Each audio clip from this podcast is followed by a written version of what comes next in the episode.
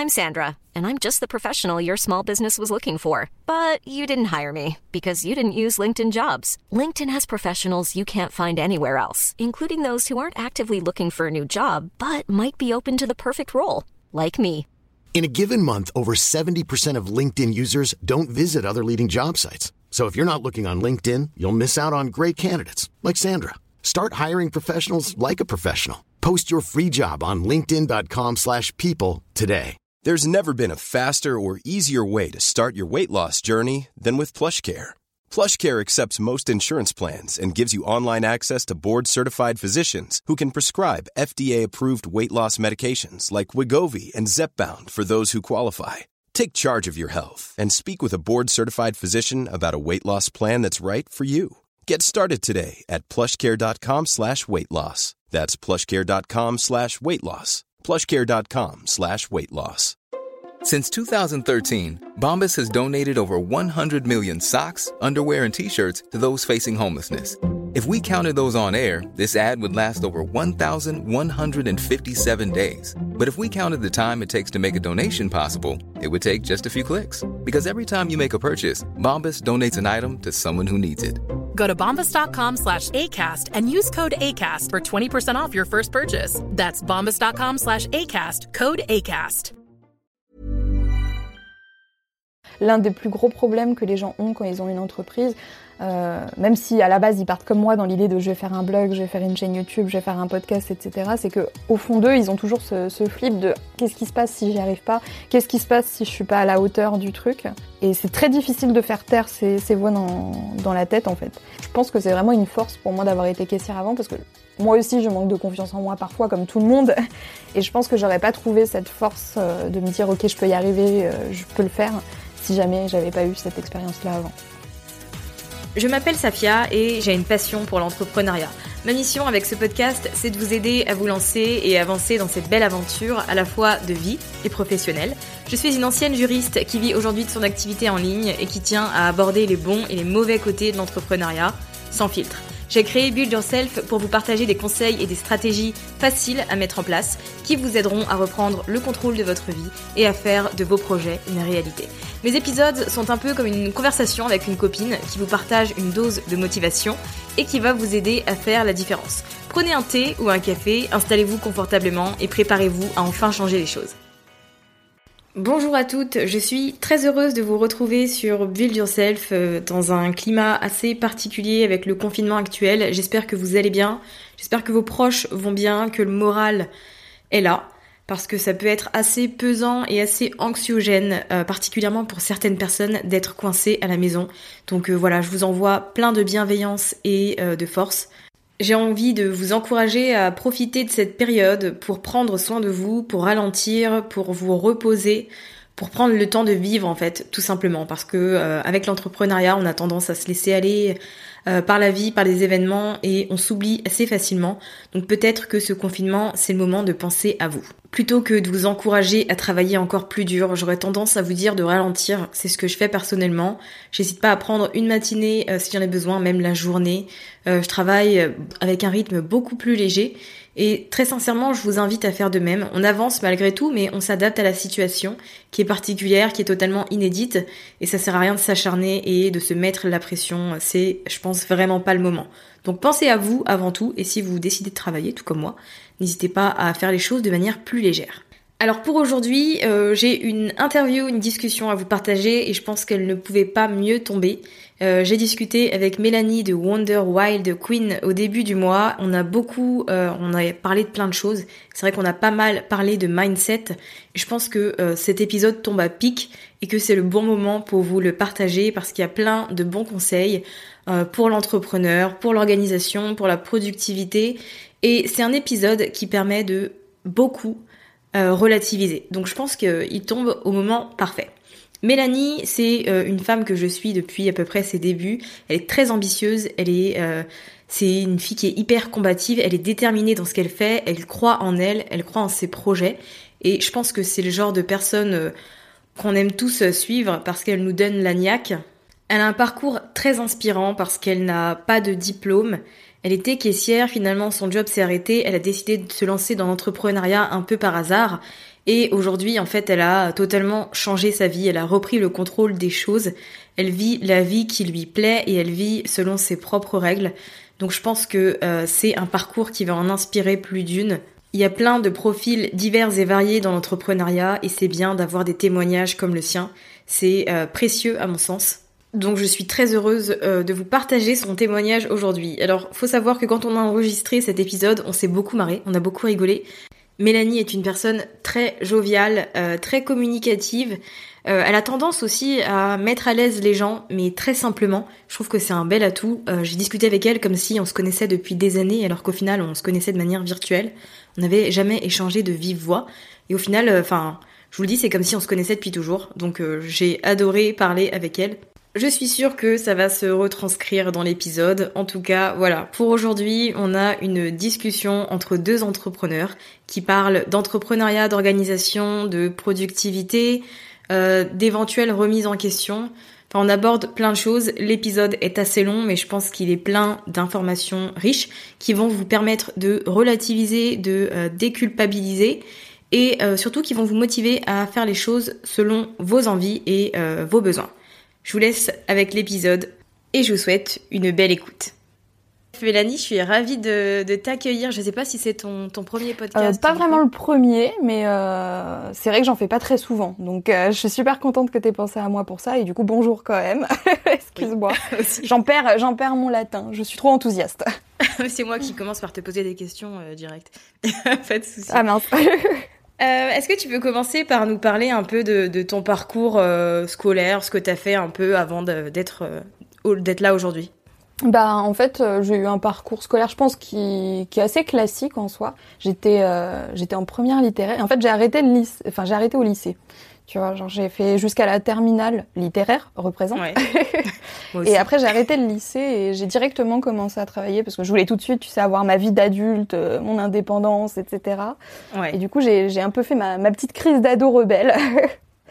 et du coup bah j'ai quitté le lycée pour euh, pour commencer à travailler et, euh, et à 17 ans du coup j'ai arrêté l'école. Voilà. D'accord. Et t'as travaillé dans quoi du coup? Bah, au moment où j'ai arrêté le lycée, j'ai commencé par de la restauration rapide. Donc euh, voilà, un endroit très épanouissant, euh, plein de bien-être, euh, pas du tout stressant, merveilleux pour commencer sa, sa vie d'adulte. Et je pense que c'est le passage obligé. Hein, c'est vrai que quand t'as pas de diplôme, t'as pas beaucoup finalement d'options qui s'offrent à toi quand tu cherches un travail, surtout que moi j'étais mineure à l'époque, donc j'ai pris vraiment le, la première, le premier travail qui voulait bien de moi et, et je suis partie là-dedans. Et Ensuite, j'ai bon, j'ai un peu évolué, euh, enfin j'ai un peu changé de travail. Euh, je suis passée, euh, enfin j'ai fait plusieurs fois de la restauration rapide et j'ai commencé du coup à un moment donné à devenir caissière. Et bah, le plus gros de, de, de, ma vie professionnelle, ça a été quand même de ma vie professionnelle normale, si on peut appeler ça comme ça. C'était d'être caissière. Du coup, c'était pas forcément des mhm. métiers très épanouissants, je vais pas te mentir. ouais, je suis passée par là aussi. Ouais, c'est ah difficile. Ouais. Tu faisais, t'étais caissière aussi, représente. Ouais. C'est, mais je te dis, on a, en fait, je me retrouve trop dans, dans ton parcours et c'est pour ça que je le trouve hyper intéressant parce que je suis admirative de comment tu gères euh, tout ça aujourd'hui, ce que tu fais, ce que tu entreprends, etc. Et c'est vrai que je suis passée par le, les fast-food, je suis passée par les caisses euh, et je sais à quel point c'est, c'est, c'est difficile. Bah, je sais pas ce que tu en penses, mais moi je considère que c'est quand même une force d'être passé par là dans la mesure où on sait en fait, tu vois, ce que ça fait de faire ça en fait. Parce que je vois beaucoup de gens qui, qui se lancent, tu vois, et qui ont peut-être pas forcément eu euh, euh, de métier comme ça vraiment très euh, très prenant. Et je pense que ça te laisse quand même, tu vois, dans la tête. Enfin, ça t'empêche de dire, ok, si ça marche pas, je vais retrouver un travail, quoi. Enfin, moi personnellement, c'est mort là. Hein.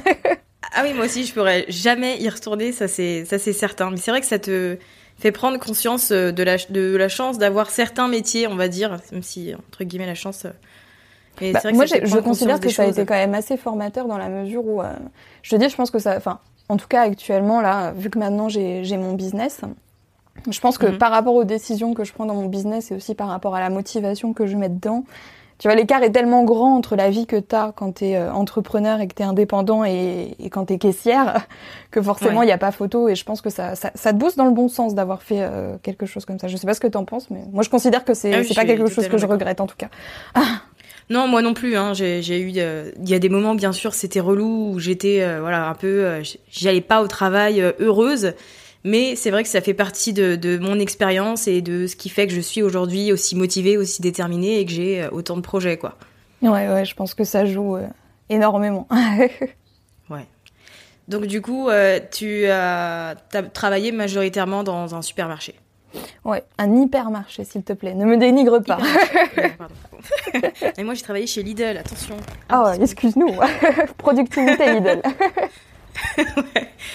Et du coup, enfin, tout, tout, ce moment où euh, tu avais ces jobs, on va dire alimentaires, hein, je sais pas si tu les appelles comme ça, mais euh, est-ce que tu avais un métier de rêve? Est-ce qu'il y a quelque chose qui te donnait envie, qui t'animait? Est-ce qu'il y avait vraiment un métier que tu avais Peut-être pas nécessairement pendant ces périodes-là, parce que je pense que j'étais un petit peu perdue. Tu vois, vu que j'avais 17 ans, c'était vraiment, enfin, tu vois, tu démarres ta vie d'adulte, donc tu t'es pas peut-être pas assez responsable, assez mature ou, ou, ce genre de choses pour te rendre compte que tu peux pas rester dans une situation comme ça pendant longtemps.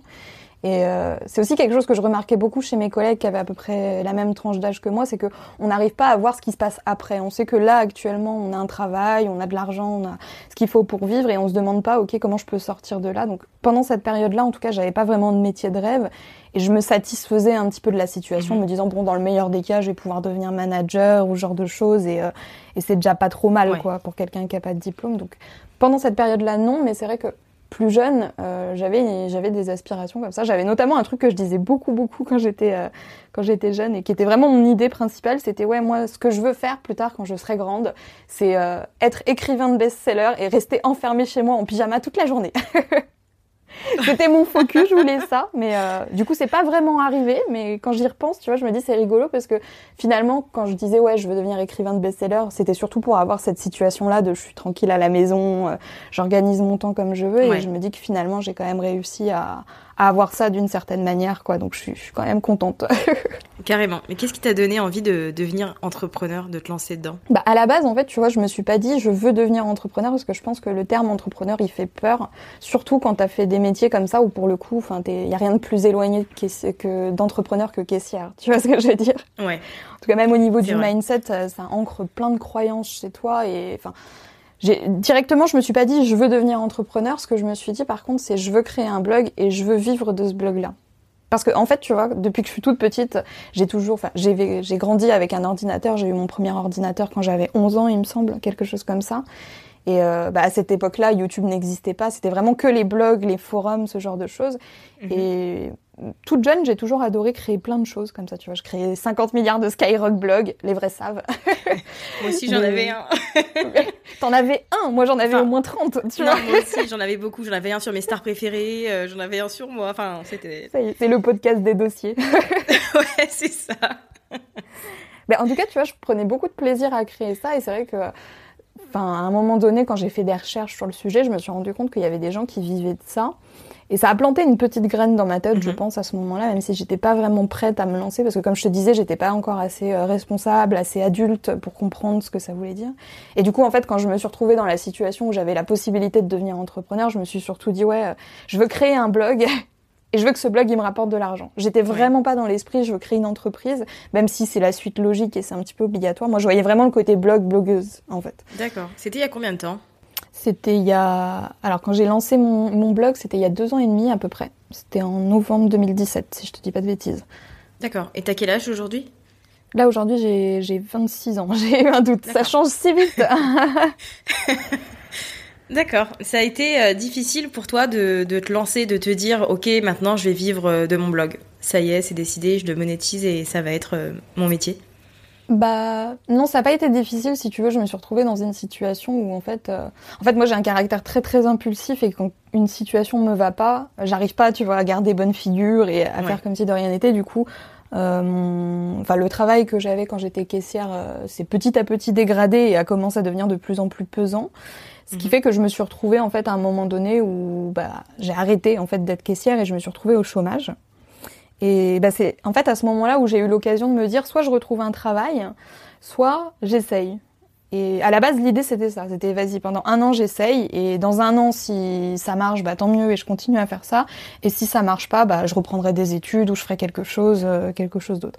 À l'idée, à la base, j'étais vraiment dans l'idée, tu vois, de me dire si ça marche pas, c'est pas grave. Même si ça marche un petit peu, je pourrais reprendre des études. Je voulais faire de la programmation, donc toujours dans cette idée de créer Ouais. des sites web, tu vois. Mais euh, je, je- c'est pas que c'était difficile, mais l'occasion s'est présentée et du coup je me suis dit c'est maintenant ou jamais. Et euh, pour être honnête avec toi, je pense que mes, mes, débuts, je les ai pas du tout mal vécus. Ça a été loin d'être difficile, surtout au début. Ça c'est un petit peu compliqué par la suite. mais au début, il n'y a pas eu de doute, il n'y a pas eu d'inquiétude, de peur spécialement bah pas vraiment. Enfin, t'as toujours un petit peu la peur au fond de toi de te dire ouais si ça marche pas, si c'est machin, etc. Est-ce que je suis assez bien, est-ce que je vais y arriver? Mais c'est vrai que moi j'ai réussi. Je saurais même pas t'expliquer comment. Je pense que c'est encore une fois, tu vois cette histoire de, je savais ce que c'était que d'être caissière et je savais que je voulais vraiment plus faire ça. Et du coup je me suis dit soit j'y arrive, soit euh, voilà inévitablement je vais retourner euh, vers ce, ce, ce, triste sort entre guillemets. Et euh, du coup, je pense que c'est ce qui m'a donné vraiment envie de me mettre dans le mood, euh, dans le mindset de ouais, je vais y arriver, je, peux le faire. Et j'étais vraiment, tu sais, limite prétentieuse en fait dans ma démarche à me dire, de toute façon, je sais que je vais y arriver, je sais que je peux le faire en fait. Et je pense que c'est ce qui m'a beaucoup aidé justement à me lancer et à réussir euh, plus ou moins rapidement quand même à en vivre. T'as vécu de ton blog dès la première année? Euh, ouais, dès les premiers mois, ça, ça m'a tout de suite rapporté. En fait, dès que j'ai lancé ma, ma, première formation payante, euh, tout de suite, euh, j'ai gagné bah, déjà autant que ce que me rapportait le chômage, donc c'était c'était déjà très intéressant. Et après, ça fait qu'augmenter et, et, voilà quoi. et l'aventure continue aujourd'hui. Mais oui, toujours. ça s'arrête jamais. donc en fait, le déclic pour toi, ça a vraiment été ton état d'esprit et le dire que le fait de dire que tu ne voulais pas revenir à ton métier de caissière. Ouais, mais je pense, enfin, c'est vraiment avec du recul que je te dis ça parce que du coup maintenant euh, j'ai pu parler avec plein de gens qui voulaient se lancer, des plein de gens à se lancer, etc. Et je me rends compte que l'un des plus gros problèmes que les gens ont quand ils ont une entreprise, euh, même si à la base ils partent comme moi dans l'idée de je vais faire un blog, je vais faire une chaîne YouTube, je vais faire un podcast, etc. C'est que au fond d'eux ils ont toujours ce, ce flip de qu'est-ce qui se passe si j'y arrive pas, qu'est-ce qui se passe si je suis pas à la hauteur du truc. Et c'est très difficile de faire taire ces, ces voix dans, dans, la tête, en fait. C'est pour ça que je te disais vraiment que je pense que c'est vraiment une force pour moi d'avoir été caissière avant, parce que moi aussi, je manque de confiance en moi parfois, comme tout le monde.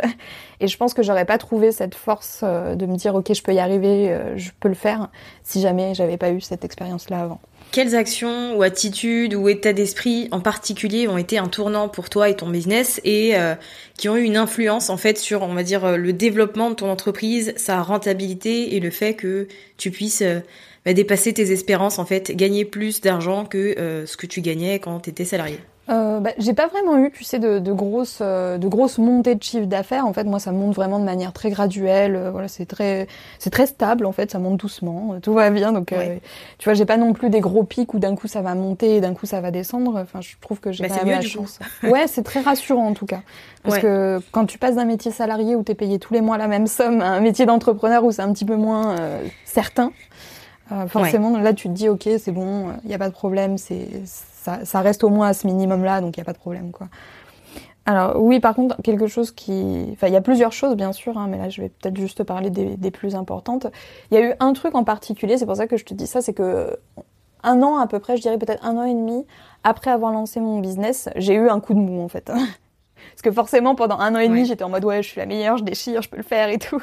Et en fait, à un moment donné, bah forcément, voilà, je me suis, je me suis un peu remise en question. Et c'est à ce moment-là, en fait, que j'ai compris que euh, sais, on est tout le temps en train de dire ouais, il faut séparer euh, la vie personnelle du travail, etc. Euh.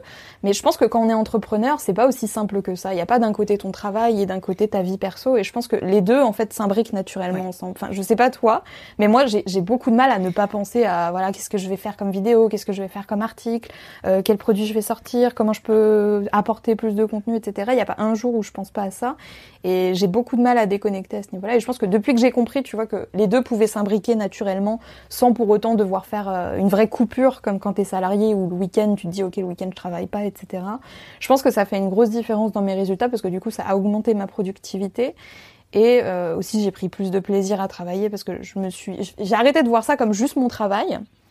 Et euh, c'est devenu une partie de ma vie en fait. C'est devenu mon, mon lifestyle j'ai envie de dire Et je pense que, enfin, du, du, de comprendre ça, de comprendre que mes émotions et tout ce qui pouvait se passer dans ma vie personnelle avait un impact direct sur mon business, ça fait une grosse différence. Parce que c'est vrai que tous les moments où j'ai eu des remises en doute, où j'ai eu, euh, voilà, enfin, ou comme tout le monde, tu vois, t'as une petite baisse de morale, ou alors tu te dis, est-ce que je suis vraiment fait pour ça, est-ce que je vais vraiment y arriver, est-ce que je vais vraiment me développer, etc. Ouais. Ça a toujours été des moments où, en fait, dans ma vie, il se passait des choses rien à voir avec le business qui me poussaient à me remettre moi en question. Et par conséquent, ça a influé sur mon business. Donc je pense que c'est ça le. J'espère que ça c'est clair ce que je dis.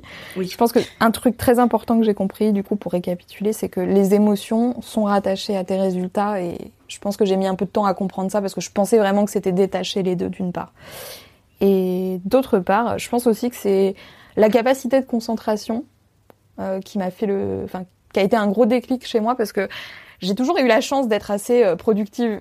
tu sais, moi j'aime beaucoup travailler, j'aime beaucoup créer plein de trucs dans tous les sens, etc. Et le truc c'est que j'avais pas vraiment de vraie organisation pour gérer ça. Et même si je restais productive, euh, il y avait toujours moyen de faire mieux. Et quand j'ai compris en fait que mon gros problème c'était la concentration, parce que du coup je passais tout le temps du coq à l'âne, je faisais 50 trucs en même temps, etc. Bah là encore une fois ma productivité elle, a augmenté de fou malade. Et, euh, et je me suis mise à moins travailler directement parce que forcément les plages où je travaillais, j'étais beaucoup plus concentrée, donc je faisais beaucoup plus de choses. quoi. Donc malgré tout le contenu que tu produis aujourd'hui, euh, tu, tu te sens pas euh, surmenée, euh, surchargée de travail, etc. Parce que tu, on en parlera après, mais tu publies beaucoup. oui. non, C'est pas, pas un je vais pas reproche, te hein. mentir, ça arrivait des fois. Ça arrivait des fois et, et c'est pour ça justement que j'ajuste en permanence mon système. Ça arrivait des fois que je me sente un petit peu surmenée. Et à chaque fois je me disais ouais mais euh, en fait c'est ma manière de travailler parce que en fait des fois j'ai j'ai peut-être cette tendance que tu as aussi, tu sais, à surplanifier, à me dire ouais euh, aujourd'hui je vais tourner 10, 10 vidéos, je vais faire 50 articles, je peux le faire, je crois en moi et arriver à la fin de la journée tu te dis ah ok j'en ai fait trois, c'est déjà bien.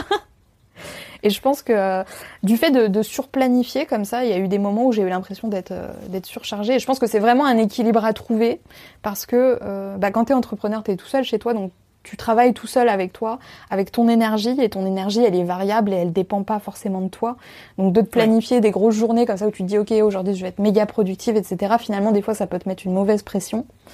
Et, euh, et j'ai dû apprendre à travailler avec ça. Je pense vraiment que c'est un travail de, de tous les instants. Et dès que je sens, tu vois, que euh, là, ça me convient plus trop, j'adapte un petit peu le système, je modifie les choses pour que ça, ça corresponde euh, à ce que j'arrive à faire et justement sans que pour autant je me sente tout le temps épuisée, etc.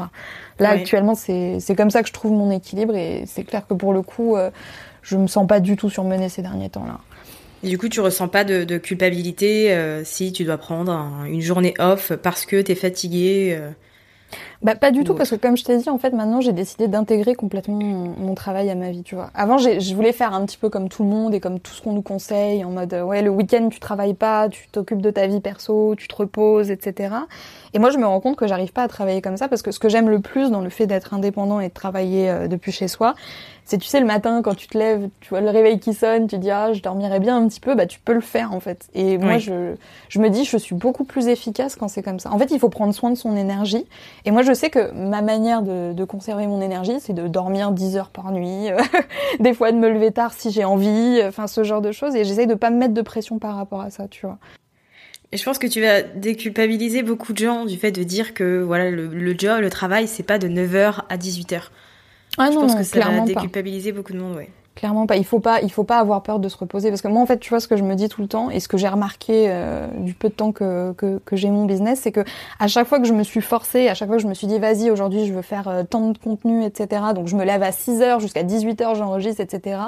Soit j'ai jamais réussi, soit j'étais trop épuisée pour réussir. Du coup, forcément, si t'as pas de force, en fait, euh, tu peux pas y arriver. Et je pense que tu vois, ça, c'est c'est aussi des. Moi, j'appelle ça un petit peu. Désolée, je trouve que ça sonne super grossier, mais je trouve que c'est un petit peu un mindset de salarié entre guillemets, dans la mesure où quand t'es salarié, on t'apprend que euh, t'es payé parce que t'as travaillé beaucoup d'heures. hein. tu vois. Oui, c'est vrai. Enfin, moi, je sais que quand j'étais caissière, personne me disait ah bravo, t'as bien bossé aujourd'hui, t'as été productive, etc. On me disait c'est cool, aujourd'hui t'es resté 10 heures au travail, t'es un bon élément. tu vois ce que je veux dire? Et Ouais. il faut se détacher un petit peu de ça parce que enfin, le, le mode de travail salarié, il n'est pas du tout adapté, je pense, à quelqu'un qui travaille à domicile. Et si vous avez été salarié euh, avant, ceux qui nous écoutent, et qu'aujourd'hui vous êtes entrepreneur, il faut vraiment prendre conscience qu'il y a plein de croyances que ça vous a mis dans la tête, mine de rien, et qui peuvent aujourd'hui expliquer que vous ayez des difficultés euh, à travailler, à être productif ou que vous culpabilisiez. C'est juste une manière différente de travailler. Je pense qu'il faut vraiment le, le voir comme ça et, et vraiment pas se mettre la pression. En fait, il faut vraiment prendre soin de soi parce que plus tu vas prendre soin de toi et plus tu vas être en forme, plus tu vas être de bonne humeur et plus forcément, bah, la conséquence de tout ça, c'est que tu vas être productif et que bah, tu vas apprécier ce que tu fais et t'en auras pas marre, quoi. C'est vrai, je suis totalement d'accord avec toi là-dessus. Si on n'est pas, si l'état d'esprit, il n'est pas sain, il n'est pas reposé, euh, ça n'avancera jamais. C'est ça, mais on a beaucoup de mal à le comprendre, surtout quand on est dans une logique où on se lance, ou peut-être, euh, tu sais, on gagne pas encore notre euh, notre vie euh, directement. On est on est vraiment dans le départ. On se dit tout le temps, ouais, plus je vais travailler et plus j'aurai de résultats, et c'est pas forcément le reflet de la réalité. Je pense que tu le constates aussi, qu'il y a des actions qui, qui qui te rapportent plus de résultats que d'autres, et et voilà quoi. Est-ce que tu as eu besoin de, de, travailler sur ta relation avec l'argent? Oui, bien sûr. Oui, oui. Bah, bah, comme je te l'ai dit déjà par rapport à cette histoire de mindset de salarié, parce que enfin, je pense que ça nous ancre pas mal de, de, de croyances, le fait d'être salarié, euh, par rapport à l'argent, par rapport à, à la valeur qu'on mérite euh, d'être payé, ce genre de choses. Donc forcément, j'ai eu un travail à faire là-dessus. Et aussi par rapport au fait que, bah, à l'époque où j'étais caissière, je vais être honnête avec toi, j'étais, enfin, je vivais sous, sous le seuil de pauvreté. En fait, tu vois, genre quand j'avais mon salaire, j'étais tout de suite à découvert. Et forcément, euh, de vivre une période comme ça, je pense que ça laisse des traces quand même. Enfin, ne serait-ce que par rapport à ce que tu as vécu, etc. Tu vois, ça me fait penser à une interview que j'avais regardée il y, a, il y a longtemps et qui m'avait marqué sur ce sujet-là. C'était euh, Oprah Winfrey et J.K. Rowling euh, qui étaient en train de discuter, donc euh, la personne qui a écrit Harry Potter, qui sont toutes les deux des, des, des multimilliardaires qui aujourd'hui n'ont vraiment aucun problème d'argent et de, de quelque manière que ce soit. Et elle parlait de ça et je trouvais ça super intéressant parce qu'elle disait que malgré le fait que ça faisait depuis des dizaines d'années qu'elles n'avaient pas du tout à s'en faire financièrement, qu'elles étaient parmi les personnes les plus riches de la planète, du fait qu'elles avaient connu cette période de pauvreté extrême, elles avaient toujours au fond d'elles ce, traumatisme et elles avaient toujours cette peur, tu vois, du jour au lendemain que tout s'effondre et qu'elles faisaient très très attention à leurs sous, etc. Et je pense que ça, tu vois, c'est la preuve que si jamais t'es passé par des, par des moments comme ça où t'avais pas d'argent, etc., euh, ça peut te créer des gros blocages et il faut, il faut être en mesure en fait déjà de comprendre que ça vient pas de toi et que ça vient de, de tout ce que tu as vécu et de tout ce que, tout ce que tu as appris pendant ta vie. Mais euh, surtout comprendre que bah oui, il y, a des blocages et euh, je pense que c'est comme ça pour tout le monde. Je pense que j'ai jamais rencontré un seul entrepreneur qui avait pas de blocage, tu vois. Ouais, c'est vrai. Par rapport à l'argent, j'entends. Bien sûr. Euh, c'est quoi un bon état d'esprit d'entrepreneur pour toi? Je pense que c'est c'est d'avoir surtout la la détermination de pas baisser les bras. En fait, moi, tu vois, j'ai un gros credo, c'est la seule manière d'échouer, c'est d'abandonner. Et tous les gens que j'ai accompagnés, euh, enfin de tous les gens en tout cas que j'ai accompagnés, que ce soit par mes formations, par mes coachings, etc. ces dernières années, tous ceux que j'ai vus euh, échouer entre grosses guillemets sont uniquement ceux qui ont abandonné, tu vois, qui se sont dit ouais bah ça marche pas, j'arrête et voilà, je, je, cherche pas plus loin et je vais retrouver un travail, etc. Et tous ceux qui ont persévéré, à un moment donné, ça a fini par payer. Donc je pense que si on veut être entrepreneur, il faut comprendre ça, qu'on peut pas avoir tout de suite les résultats toujours. Ça peut arriver parfois, mais souvent c'est c'est pas le cas. Parfois, ça va être des mois, voire peut-être des années pour certaines personnes où il va falloir travailler et installer des choses. Et il y a un moment où ça va finir par payer. Mais pour moi, il faut vraiment rester déterminé et concentré sur son but et, et surtout pas baisser les bras. Ouais, c'est important parce que, enfin, on rencontre pas mal d'obstacles et euh, pas mal d'échecs aussi. Et c'est vrai que si on ne mm. croit pas forcément à fond dans notre projet, c'est hyper facile d'abandonner et d'aller dans la sécurité du, du salariat. Bah, c'est surtout que tu es tout seul en fait quand tu, quand tu gères ton business. Il y a personne qui va venir te dire fais ci, fais ça, ou qui va te donner un retour, ou qui va te dire ah là t'as fait un truc génial.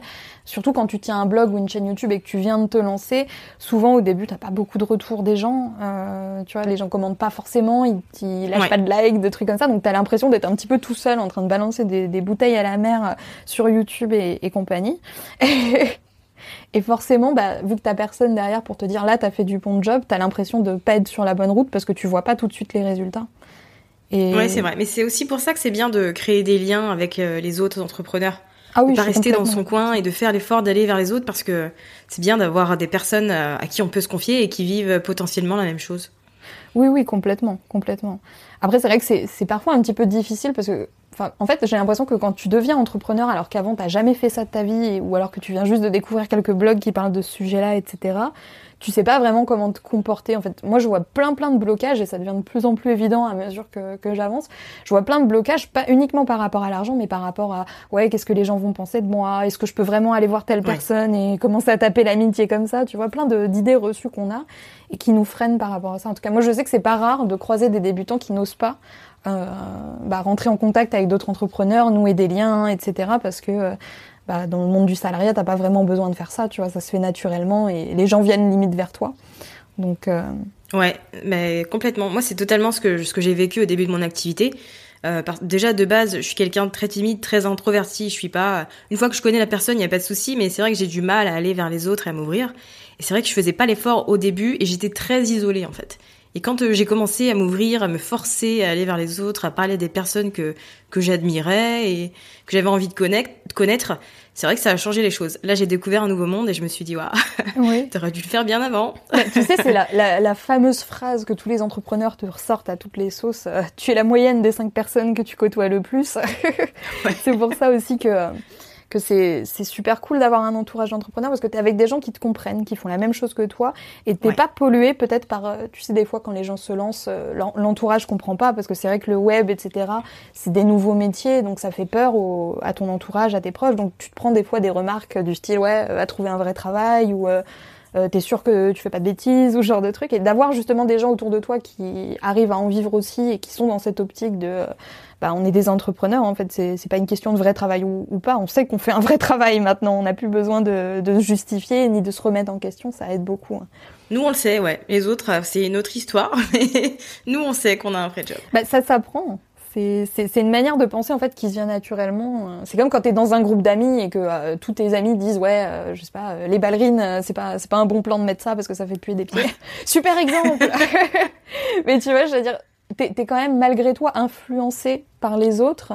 Et ce qui est bien quand t'es dans un groupe d'entrepreneurs, c'est pour ça qu'on fait des masterminds, ce genre de choses, c'est que t'es es influencé par par un état d'esprit hein, entrepreneurial. Donc plus tu côtoies des entrepreneurs et plus t'as l'habitude de penser comme un entrepreneur. C'est vrai. C'est vrai. Euh, quelles sont tes, différentes activités aujourd'hui, euh, tes différentes sources de revenus? Qu'est-ce que tu fais? Déjà, est-ce que tu es capable de décrire, de qualifier ton métier? Au-delà de dire je suis entrepreneur. Je t'avoue que c'est toujours la question. Dans les repas de famille, quand on se tourne vers toi et qu'on dit qu'est-ce que tu fais, tu dis mince, comment je vais leur expliquer? J'ai toujours beaucoup de mal à, à le dire aux gens. Franchement, je Enfin, même l'expliquer, c'est très compliqué euh, quand tu parles à des gens qui sont pas dans ce milieu-là. Parce que quand tu parles à des gens qui sont habitués, qui sont sensibilisés, etc., tu peux dire, voilà, je suis web entrepreneur, je suis coach euh, en, en, acquisition, je suis, etc., etc. Par contre, quand tu vas venir voir un repas de famille, je suis coach en acquisition de trafic, ma gueule la personne, elle, te, elle, obligée de lui expliquer, etc. Et c'est vrai que c'est encore quelque chose de, de mal compris. Moi, j'ai beaucoup de mal à, à, en parler. En général, je balance un, je travaille à la maison en espérant que personne me pose plus de questions. Mais c'est vrai que c'est toujours compliqué de, de, le définir. Après, par rapport à, à moi, si je devais en parler avec toi, qui, qui sait un petit peu comment ça fonctionne cet univers-là, d'où proviennent mes sources de revenus. Donc principalement, ça va être de la vente de formation. Moi, c'est vraiment le, le, pilier de mon business, c'est la vente de formation en ligne. Donc je vais créer des programmes où je vais apprendre aux gens à euh, utiliser euh, voilà des réseaux sociaux, à faire du, du, référencement naturel sur Google, en fait toutes les stratégies qui peuvent te permettre de faire grossir ton entreprise en ligne. Euh, moi, c'est des choses qui m'ont toujours intéressée et sur lesquelles je, je, me forme un petit peu en continu. Et du coup, c'est là-dessus que j'ai le plus de choses à, à partager. Donc c'est ça ma principale source de revenus. Et la deuxième source, ça va être surtout tout ce qui va être coaching, accompagnement d'entrepreneurs justement pour les aider plus de manière un petit peu plus personnalisée en fonction de leur, euh, de leur business euh, à développer du coup leurs résultats et avoir un maximum de résultats quoi. D'accord. Et ce que je trouve hyper intéressant avec toi, c'est que ton modèle économique, il est à l'opposé du mien parce que je vends deux formations et que toi t'en as une quinzaine. Je sais pas s'il y en a une qui est sortie entre temps, mais si si, il y en a une. Donc voilà, t'en as beaucoup et du coup je trouve ça hyper intéressant et je voulais savoir pourquoi est-ce que tu avais choisi de d'avoir un catalogue aussi varié? Bah, déjà, en fait, au début, je pense que. Enfin, au début, j'en ai, j'ai créé petit à petit. Hein. Au départ, j'étais sur euh, une formation euh, tous les deux mois, quelque chose comme ça. Et je me suis rendu compte, en fait, d'un truc, c'est tout bête hein, comme, euh, comme excuse, c'est que la chose que je préfère le plus faire, vraiment, c'est créer des programmes de formation. Tu vois, quand j'étais petite, genre j'avais plein de métiers comme ça que j'aurais bien aimé faire et j'adorais jouer à la maîtresse. Et là, j'ai l'impression que c'est mon rêve qui se réalise. ouais, c'est un peu ça. et euh, bah, je me suis rendu compte que j'aimais beaucoup ça et que par rapport aux témoignages que je que je recevais, etc., ça apportait toujours une grosse valeur à mes clients. Parce que moi, en fait, j'ai la chance, tu vois, d'avoir des clients qui sont très très fidèles et qui m'achètent tous mes produits. Euh, dès que je sors une formation, ils se demandent même pas ce que c'est. Parfois, ils la prennent, ils réfléchissent même pas. Ils sont, enfin, ils apprécient vraiment le contenu, tu vois, qui est délivré. Et je me dis moi, j'aime bien faire ça. Ça me prend pas énormément de temps parce que créer une formation, ça me prend moins d'une semaine. Euh, je peux me permettre de le faire tous les mois et en plus de ça, de, manière euh, voilà neutre, tu vois, quand on regarde purement la rentabilité de l'entreprise, forcément plus tu as de produits et plus tu as de choses à vendre et plus tu fais de chiffres. Donc pour moi, c'était un petit peu l'organisation logique par rapport à ce que j'aime faire et, euh, et par rapport aussi euh, bah, cette idée de je veux me développer, je, je vois mon entreprise grandir, faire d'autres choses euh, en plus, etc.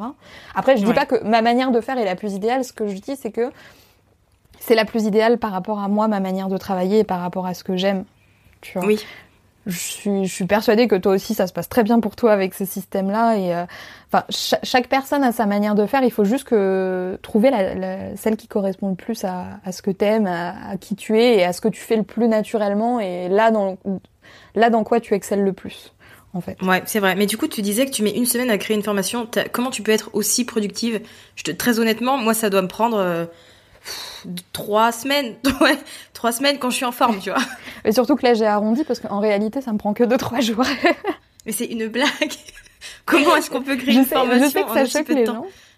Bah, en fait, tu vois, comme tu l'as dit, j'ai déjà créé 15, 20 formations. Forcément, au bout de 15, 20 formations, tu prends un petit peu l'habitude, tu vois, de, de, faire les choses plus rapidement. Donc, je pense que ça joue aussi. Et forcément, moi, j'ai un process, euh, voilà, qui est, qui, est, qui est, tout prêt, qui est, qui est tout installé, que j'ai plus qu'à suivre finalement. Ouais. Et ça se fait très, très naturellement. En fait, j'ai standardisé complètement ma manière de créer le truc. Et c'est devenu un petit peu comme si je rédigeais un article, tu vois. C'est, t'as tellement l'habitude de faire ça que ça devient rapide et tu sais ce que t'as, ce que t'as à faire. Après aussi quelque chose qui m'aide peut-être, c'est que moi pour mes formations, je fais pas de recherche directe, tu vois. Vu que je me forme tout le temps et que j'apprends tout le temps plein de choses, etc. J'ai toutes les informations qui sont dans ma tête. Je serais incapable de te dire ça, je l'ai appris là ou ça, je l'ai appris là, parce qu'il y a tellement de trucs que que bah du coup bah voilà tu vois j'ai pas j'ai pas à faire des recherches supplémentaires derrière parce que tout est déjà dans ma tête finalement donc j'ai juste à expliquer ce que je sais et c'est comme si je faisais un coaching, mais euh, voilà en format formation et que je structurais un petit peu euh, ce que j'ai à dire pour que ce soit plus facile à suivre. D'accord. Et niveau format, le contenu de tes formations, c'est en vidéo ou c'est plutôt écrit? Alors moi, je, enfin pour mes formations, je suis surtout en format vidéo. Par contre, c'est pas vidéo face cam où je vais parler, etc. Souvent, c'est des vidéos où je vais filmer mon écran, où je vais préparer un fichier ou quelque chose comme ça. Et euh, du coup, je vais expliquer mes process, euh, tu vois, clic par clic, étape par étape. Ça, c'est mon, mon, gros truc, c'est le clic par clic. Parce que je pense que le, le, plus simple, surtout pour des gens qui se, qui se lancent et qui sont pas très à l'aise avec l'informatique, c'est quand tu leur montres et que tu les rassures en disant, voilà, là, tu cliques là, regarde, il se passe ça, on y va doucement, ça va bien se passer. et, euh, et ouais, et du coup, enfin, de, faire ça de cette manière-là, moi, ça m'évite, tu vois, de déjà de créer des produits sur des sur des sujets que je maîtrise pas, parce que je pense que ce serait un petit peu moyen quand même. Et d'autre part, enfin, c'est des choses que je maîtrise complètement. Donc, si on me pose des questions ou si, euh, voilà, il y a besoin d'un support ou ce genre de choses, je sais exactement euh, exactement quoi dire. Et euh, ça, forcément, ça te fait gagner du temps. Après, peut-être que toi, si ça te prend autant de temps, je connais pas du tout ta manière de travailler par rapport aux formations, etc. C'est peut-être aussi parce que tu te mets une grosse pression, tu vois. Forcément, ouais. C'est sûr. Parce que moi, encore une fois, vu que ça fait la, voilà, on est dans les vingtaines de formations que j'ai créées. Au bout de la vingtaine, t'es quand même un petit peu plus sûr de toi et tu te dis ouais, de toute façon, je sais que le format plaît, que voilà, ce que ce que je dis, c'est pas c'est pas, pas n'importe quoi et je sais que les gens vont vont vont aimer derrière. Donc peut-être que toi, vu que t'en as fait que deux entre guillemets, je dis que deux, mais je sais que c'est un travail énorme. Hein. tu te ouais, mais c'est vrai, tu sais, derrière. ouais, c'est ça. Pendant longtemps, j'ai eu euh, que ma formation Pinterest. Hmm. Après, j'en ai créé une autre sur le blogging. Et là, en début d'année, j'en ai sorti une autre. Mais c'est vrai que ça fait quatre ans que j'ai mon blog. Et tu vois, il y a eu euh, trois formations. Et tu vois, là, j'ai envie de te poser la question de pourquoi t'en as pas fait plus en réalité Eh ben, je veux... Tout simplement parce qu'en fait, euh, j'en ai pas eu besoin. Euh, j'avais mon système où je vendais en evergreen et mm. aussi euh, parfois où je vendais à travers des ateliers en ligne et c'est vrai que ça me suffisait et euh, j'avais pas besoin de créer une autre formation. Après, j'ai plein d'idées de formation dans ma tête, hein, mais étant donné que je sais la quantité de travail que ça me demande personnellement, j'ai tendance à, à à pas passer à l'action très honnêtement. c'est la quantité de travail que, que ça va me prendre qui fait que je, je me dis, bon, bah, je vais rester sur mes acquis, euh, j'ai celle-là, et puis après, ça me permet aussi de, de me placer, on va dire, euh, comme expert dans un domaine en particulier, puisque bah, voilà, la formation Pinterest, euh, je l'ai depuis 2017 et elle, elle se vend bien, tu vois, elle s'est toujours bien vendue. Donc ça me permet aussi de me placer en tant que spécialiste Pinterest. Tu vois, ça me donne une carte où je me dis, voilà, au moins je suis forte là-dedans, c'est un sujet que je maîtrise je suis toujours à jour, etc. Donc c'est aussi euh, une manière de me rassurer, on va dire, le fait d'avoir moins de formations à proposer. Oui, je comprends. Mais tu vois, c'est ce que je te disais. Il n'y a pas une seule et unique manière de faire. Je sais que des fois, j'ai des clients qui se mettent une grosse pression en se disant, ouais, elle a un rythme de fou. Alors, je veux avoir le même rythme qu'elle. Et finalement, ils n'y arrivent pas parce que pour eux, c'est beaucoup plus compliqué ou ils viennent de se lancer. Donc, c'est normal, en fait.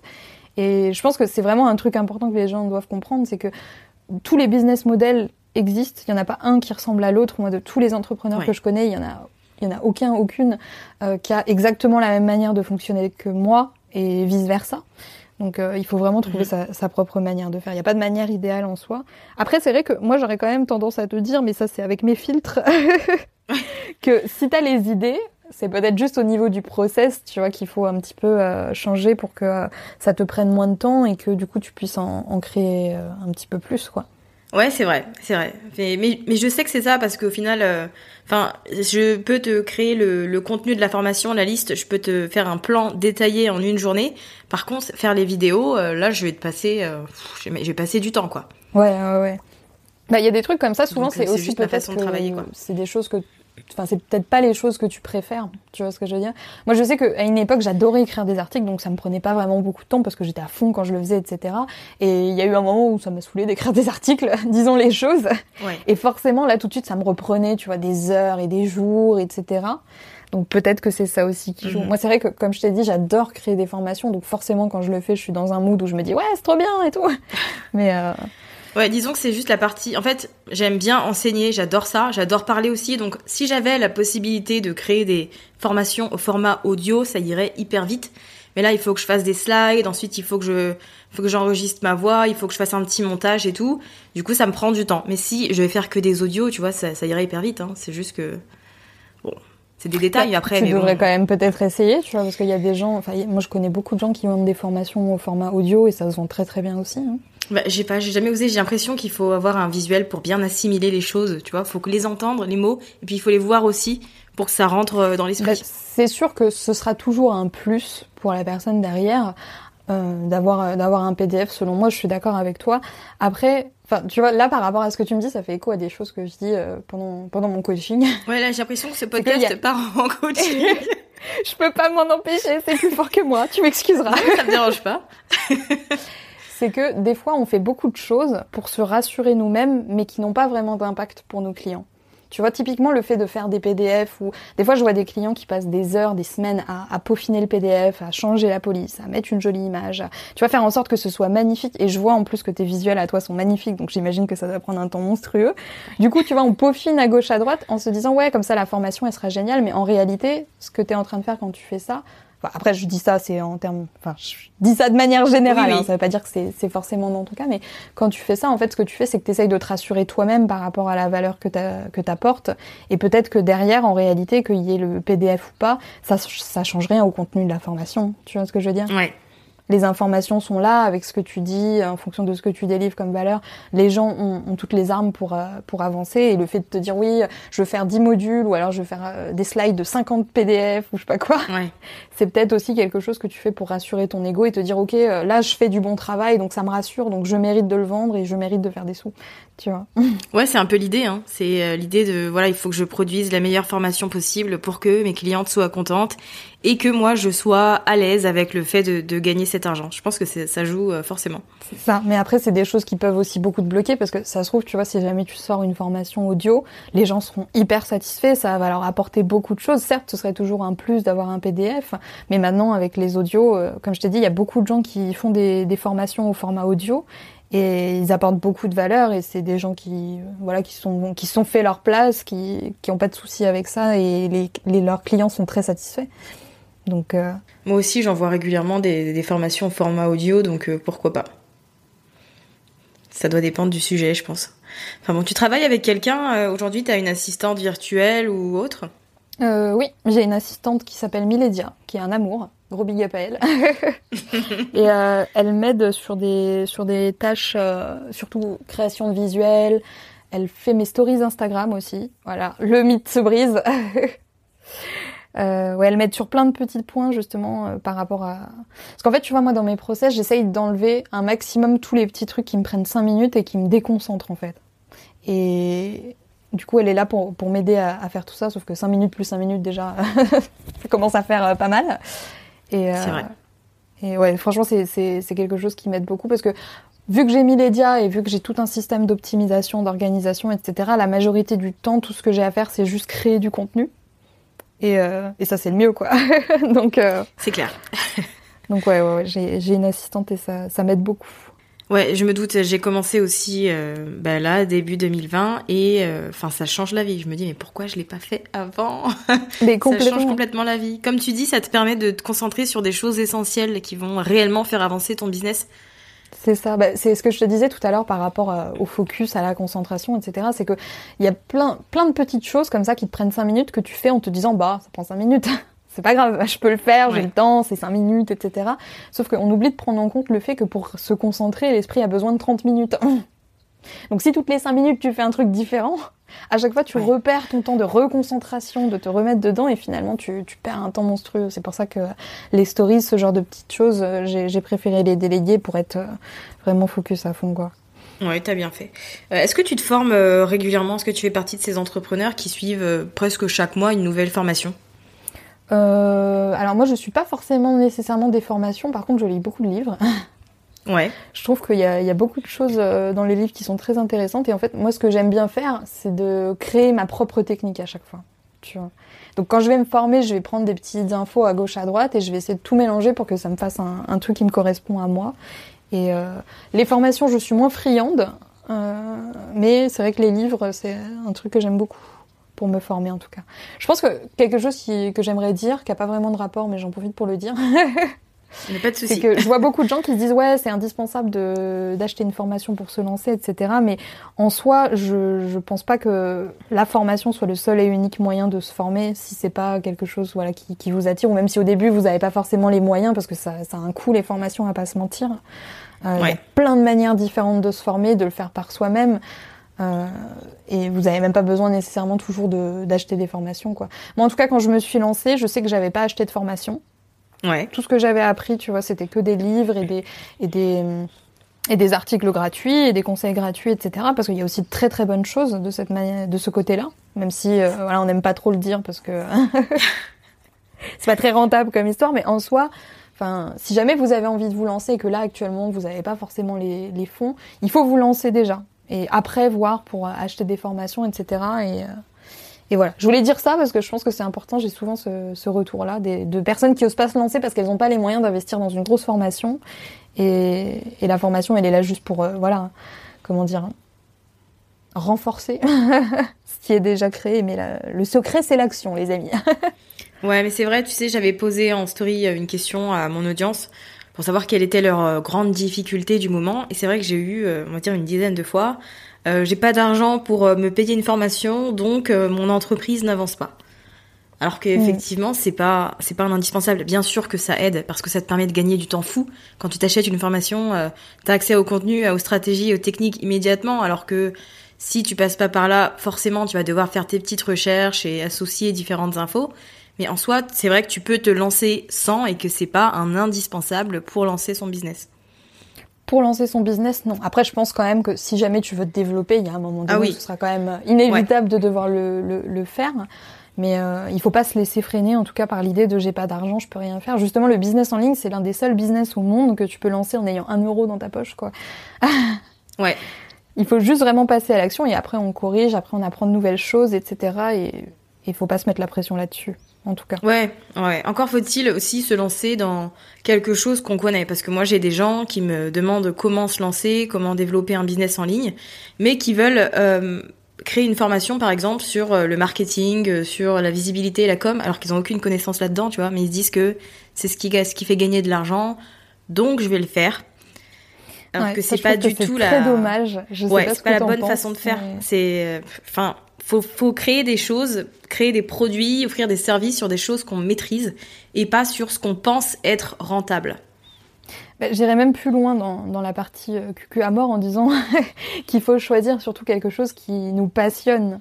Tu vois ce que je veux dire Moi, je suis encore dans cette idée super, euh, super mielleuse peut-être de si jamais ton, ton business il est sur le web marketing, alors que à la base le web marketing tu t'en fous, c'est pas forcément ta passion dans la vie, c'est juste un intérêt que t'as là parce que tu te rends compte que voilà on peut vivre de son business en ligne. Forcément au bout de deux ans, trois ans, euh, t'en auras marre et t'auras plus envie de parler de ça et même ça va se ressentir en fait. Je pense que quand on n'est pas passionné par son sujet, ça se ressent. Après, enfin c'est peut-être hypocrite un petit peu de ma part de dire ça dans la mesure où moi c'est la thématique que j'ai choisie. T'as commencé avec un truc que tu connaissais, t'as commencé avec une formation Instagram, si mes souvenirs sont bons. Oui, t'es trop forte, dis donc. tu vois. Mais t'as vu, attends. Elle suit, elle suit. je suis, je, je suis toujours euh, les personnes que j'invite. Elles ne sont pas invitées au hasard. Je les connais, je connais leur parcours. Mais tu vois, t'as commencé avec une formation Instagram parce que t'avais une stratégie qui fonctionnait. Donc en soi, euh, enfin, faut vendre quelque chose qu'on Bah, connaît. Comme je te disais, tu sais, moi j'avais créé beaucoup de blogs, etc. Et j'avais déjà essayé par le passé des fois de lancer des trucs rentables sans jamais vraiment aller jusqu'au bout du truc. Donc j'avais déjà quelques connaissances de base. Et du coup, j'ai pas eu à, enfin, j'ai quand même eu à me former un petit peu, à faire des recherches, à apprendre de nouvelles choses, etc. Mais les bases des bases, si tu veux, enfin, j'avais déjà des choses à dire en tout cas là-dessus. Et c'était un sujet qui m'intéresse et qui m'intéresse toujours d'ailleurs, sur lequel très naturellement, tu vois, je- enfin, moi je peux passer la journée à te parler que de ça, à regarder que des vidéos là-dessus ou à, Enfin, je suis vraiment vraiment à fond dans le truc et je pense qu'une erreur que les gens, justement, comme tu dis, qui se lancent comme ça en se disant bon bah le seul moyen de faire de l'argent c'est ça. Euh, non seulement c'est une erreur parce que c'est une thématique qui devient de plus en plus concurrentielle, on est de plus en plus nombreux à être là-dedans. Ouais. Euh, forcément, le, marché se restreint un petit peu et euh, c'est de plus en plus difficile pour quelqu'un de nouveau qui arrive de se creuser un petit peu sa place parce que bah, tout presque a déjà été euh, été fait. Et en plus de ça, comme je le disais, si t'es pas passionné par ce que tu fais, il y a un moment donné où tu vas avoir envie de baisser les bras parce que travailler sur ton business tous les jours, à parler que de ça, à aider les gens à faire que ça, à écrire du contenu là-dessus, à créer que du contenu là-dessus, si c'est quelque chose que t'aimes bien et que dans trois mois ça te saoule, ça va pas être euh, très pérenne. Ouais, c'est clair. Totalement d'accord. Surtout que c'est dommage parce que il y a plein de thématiques où il y a genre euh, voilà des, des, des, des vides intersidéraux. Ouais. Et peut-être que toi tu les vois comme moi et tu dis ah si j'avais le temps j'en lancerais 50 et tout euh, tellement il y a d'opportunités dans tous les sens. Et, et les gens se concentrent sur un milieu qui, qui commence à être vraiment de plus en plus euh, difficile et qui va peut-être pas leur durer sur le long terme parce que là les gens ils ont le choix euh, parmi tellement de personnes en fait pour euh, pour se former là-dessus que euh, Ouais. c'est difficile de, de se creuser sa place à partir de rien je pense en tout cas. Non, je suis totalement d'accord. Et c'est pour ça aussi que c'est bien d'avoir une spécialité euh, euh, majeure, tu vois, un truc euh, qui fait qu'on se démarque. Moi, par exemple, je mets beaucoup en avant le fait que je connais bien Pinterest. Parce que je sais que ça peut être un Mm. élément différenciateur de euh, d'un tas de personnes. Il y a quelques jours, j'ai reçu. euh, Mais surtout que toi, t'étais la première, je crois, à avoir sorti quelque chose Ouais. sur Pinterest, Ouais. si je dis pas de bêtises. T'étais la première à avoir des vrais résultats en France avec Pinterest. Ouais, c'est vrai. Et c'est vrai que du coup, bah, je suis restée là-dessus en me disant, voilà, c'est mon truc, euh, c'est ce qui fait que, on, enfin, on me connaît pour ça, donc je vais appuyer là-dessus et euh, c'est quelque chose que je vais entretenir, tu vois. Je pense que c'est bien aussi d'avoir un élément différenciateur. Toi, euh, je- je sais que t'es es forte en référencement, par exemple. Alors aujourd'hui, tu Mhm. fais plein de choses, hein, mais c'est vrai que euh, le référencement, quand moi je t'ai, suivi, je t'ai rencontré, c'était vraiment ton, ton domaine euh, d'expertise.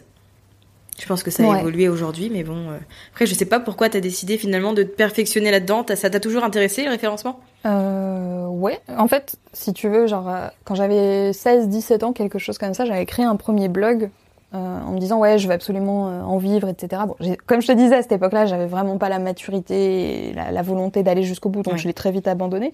Mais ce, ce blog-là a, a plutôt bien fonctionné et, euh, et euh, bah, au moment où j'ai lancé ce blog-là, euh, je me suis rendu compte que à cette époque, en tout cas, on était en 2012, hein, Mhm. c'était très très facile de se référencer sur Google. Ouais. Et du coup, j'ai fait quelques tests avec ce blog-là et je me suis très très vite classée sur des grosses requêtes. À l'époque, il y avait vraiment pas de concurrence, etc. Et c'est là où je me suis dit, ah, j'ai compris comment ça marche. Mhm. Et j'ai compris comment ce truc-là marche et je me dis ouais, enfin quand je re- quand j'ai repris euh, du coup euh, cet univers du blogging avec Wonder Wild Queen, je me suis dit ah ouais, euh, ça je sais le faire et je sais que c'est l'une des meilleures manières d'apporter du trafic parce que euh, c'est pas comme les réseaux sociaux où t'es obligé de publier tout le temps, où t'es obligé de tout le temps faire des mises à jour, de vérifier tes stats, etc.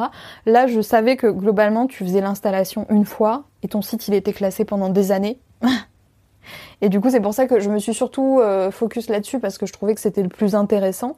Comme je t'ai dit, moi, mon objectif, c'est surtout de créer du contenu, c'est ça que j'aime le plus. Et j'avais pas envie de perdre mon temps à faire ma promo, à machin, etc. Et surtout que ça peut être très frustrant quand on n'a pas les résultats derrière. C'est clair. Et, et j'ai considéré, en tout cas, que pour moi, c'était la, la, manière la plus intéressante de faire du trafic sur le long terme, parce que tu l'installes une fois et après, à vie, ça te rapporte. Donc, euh, c'est pour ça que je m'étais renseignée là-dessus. D'accord. Après, c'est vrai que quand tu parles d'expertise, moi, il y a eu un, un truc euh, qui a été un petit peu euh, déterminant là-dessus, c'est que j'ai, je me suis dirigée naturellement vers, vers, cette expertise SEO avant de me rendre compte que c'était peut-être pas forcément ce que j'aimais le plus. D'accord. Ouais. Donc c'est peut-être pour ça que tu as eu cette impression un petit peu de, de, flou, parce que là actuellement je suis dans une, une démarche de restructurer parce que j'ai fait, j'aime tellement de choses différentes que c'est très très difficile pour moi de, de rester bloqué que sur le SEO par exemple. Ouais, non, je te comprends totalement. Euh, tu crées beaucoup de, de contenu euh, bah, toutes les semaines. À quelle fréquence tu publies? Euh, Actuellement, je publie quasiment tous les jours. Sur quelle plateforme? Je publie trois articles et trois vidéos. D'accord. Sur YouTube et sur mon blog, du coup. Ok, ouais, ça fait beaucoup. oui, oui, oui.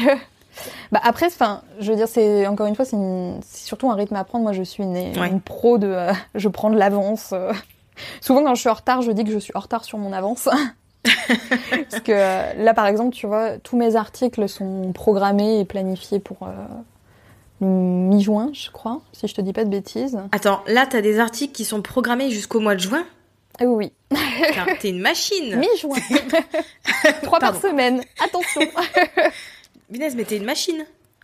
Ouais, bah après, je te dis, j'ai mes, mes, petites manières de faire, etc. Mais enfin, c'est un rythme que j'ai pris l'habitude de prendre et du coup, grâce à ça, j'ai pas de difficulté, tu vois, à prendre de l'avance, à, à ce T'as genre une de formation sur la création de contenu Oui, plusieurs. Achète, achète. non mais attends, sérieux, c'est, je trouve ça hallucinant. J'adorerais avoir autant d'avance. Moi, si j'ai des articles planifiés pour la semaine prochaine, je suis hyper contente. Il y a qu'avec les podcasts où là, je, je, je suis en mesure d'anticiper, mais c'est vrai que c'est Après, bien, je vais quoi. pas te mentir, c'est pas forcément des articles optimisés SEO à chaque fois, mais au moins il Ouais. y a du contenu et je me dis, ne serait-ce que pour Pinterest, toi-même tu sais, c'est quand même intéressant d'avoir un maximum de contenu sur, euh, sur son blog, etc. Après les vidéos, j'ai un peu plus de mal à prendre de l'avance, je t'avoue, là j'ai que j'ai que deux trois semaines, mais c'est déjà, je suis déjà contente. C'est déjà, ouais, c'est déjà pas mal. Hein. D'ailleurs, qu'est-ce qui a fait que tu aies eu envie de te lancer sur YouTube? Euh, bah, en fait, ça, ça date un petit peu, donc j'ai peur de te dire des bêtises. Je réfléchis.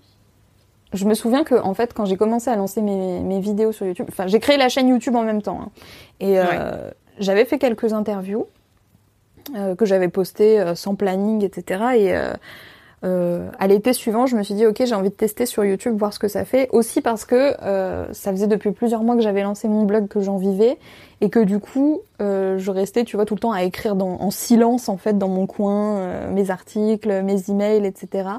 Et Ouais. j'avais pas beaucoup l'occasion de m'exprimer à l'oral, euh, à part euh, pendant mes, mes coachings. En tout cas, de parler à l'oral, c'est quelque chose qui me tentait parce que je me disais, ouais, ça me dynamise un petit peu plus que de rester assise derrière mon ordinateur. Là, je suis obligée de m'habiller, je suis obligée de me, de me Ouais. coiffer, de me maquiller, de, de- voilà, de, de tenir un truc quand même. Et, euh, et c'est surtout dans cette logique-là que je me suis lancée sur YouTube.